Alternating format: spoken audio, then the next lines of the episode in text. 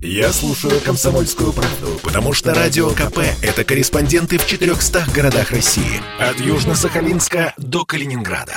Я слушаю «Радио КП» и тебе рекомендую. Сказано на радио «Комсомольская правда». Главные события дня комментирует Анна Шафран. Хорошие новости. Складывается ощущение, что количество усилий неравнодушной общественности наконец начало переходить в качество по законам диалектики. Накануне глава Следственного комитета России Александр Бастрыкин высказался относительно трагедии, которая случилась в Пермском госуниверситете, и озвучил главную мысль именно ту, которую мы пытались донести до наших чиновников все последнее время. Он сказал о том, что деструктивный контент – это главная причина того, что мы наблюдаем сегодня в историях, связанных со скулшутингом и расстрелах невиновных людей – когда это делают молодые люди, живущие фактически в социальных сетях, играющие в компьютерные игры и так далее. Александр Бастрыкин четко и однозначно сказал – Интернет, телевидение, социальные сети продвигают среди подростков и молодых людей культ насилия, безнравственность и равнодушие.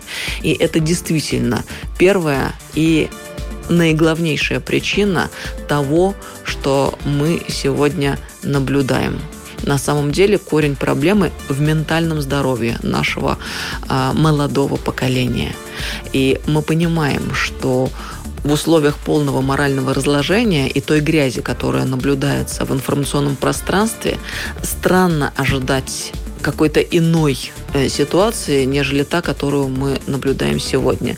Сказал Бастрыкин и о том, что органы, которые занимаются вопросами образования, недостаточно внимания уделяют проблемам воспитания. В школах, в вузах это и так, и не так. С одной стороны, безусловно, воспитание давным-давно должно было вернуться в школы и вузы, но с другой стороны, мы понимаем, что если только образование или чиновники от образования, учителя а, будут заниматься этим вопросом, кардинально проблему не решить.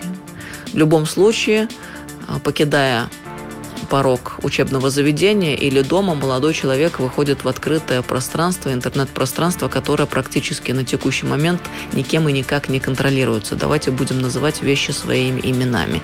Бизнес старается извлечь максимальную прибыль из контента который он публикует э, в интернет-пространстве.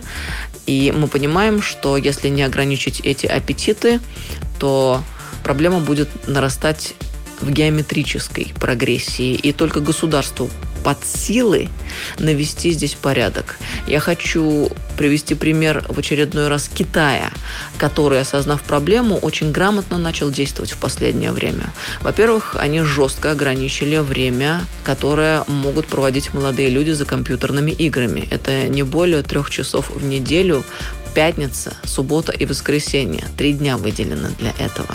А более того, мы и не подозревали, что так можно. Что они сделали? Социальная сеть TikTok. Они просто взяли и ограничили для всех детей младше 14 лет время пребывания в этой социальной сети. Не более 40 минут в день система может допустить ребенка до этой соцсети, чтобы там выкладывать какой-то контент или просматривать. Оказывается, существуют механизмы, которые позволяют это сделать, и те государства, которые всерьез озаботились решением проблем, уже эти механизмы реализуют. Мне кажется, тот самый позитивный пример, на который мы вполне могли бы опираться. Бастрыкин говорил и о том, что необходимо ограничить демонстрацию сцен насилия по телевидению.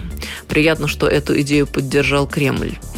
Мы понимаем, что количество мерзости и грязи, которое льется на нас с экранов телевизоров, запредельно. Оно зашкаливает.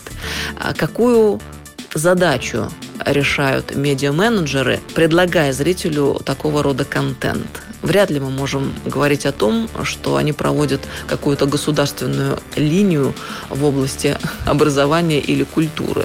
Понятно, что главная задача – это опять-таки извлечение прибыли. Это эксплуатация самых низменных человеческих инстинктов, порыться в грязном белье, и так далее. Конечно, это дает просмотры. Конечно, более выгодно давать рекламу именно в тех программах, которые имеют большую аудиторию. Но все-таки давайте исходить из того, что любое средство массовой информации или любое культурное учреждение главной своей задачей имеет подтянуть публику, аудиторию до себя, а не опуститься до нее, предлагая им хлеба и зрелищ. Это тот самый момент, когда государство должно взять дело в свои руки. Если мы хотим благополучного и стабильного будущего для себя, мы должны очистить от скверны наше информационное и культурное пространство. И крайне радует, когда, наконец, мы видим такие взвешенные, глубокие и продуманные заявления из уст таких чиновников, как Александр Бастрыкин. Спасибо, низкий поклон. Будем надеяться, все необходимые шаги для реализации этих дельных предложений будут предприняты в самые кратчайшие сроки.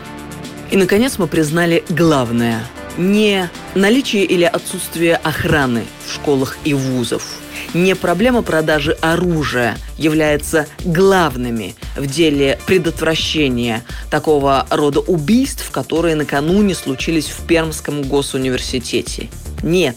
Самая главная проблема происходящего – это дерьмо в головах. Давайте называть вещи своими именами. Это полное абсолютное разложение, которое транслируется через интернет, социальные сети и подобные инструменты распространения информации. Это видеоигры, социальные сети и деструктивный контент. Сказано на радио «Комсомольская правда». Главные события дня комментирует Анна Шафран.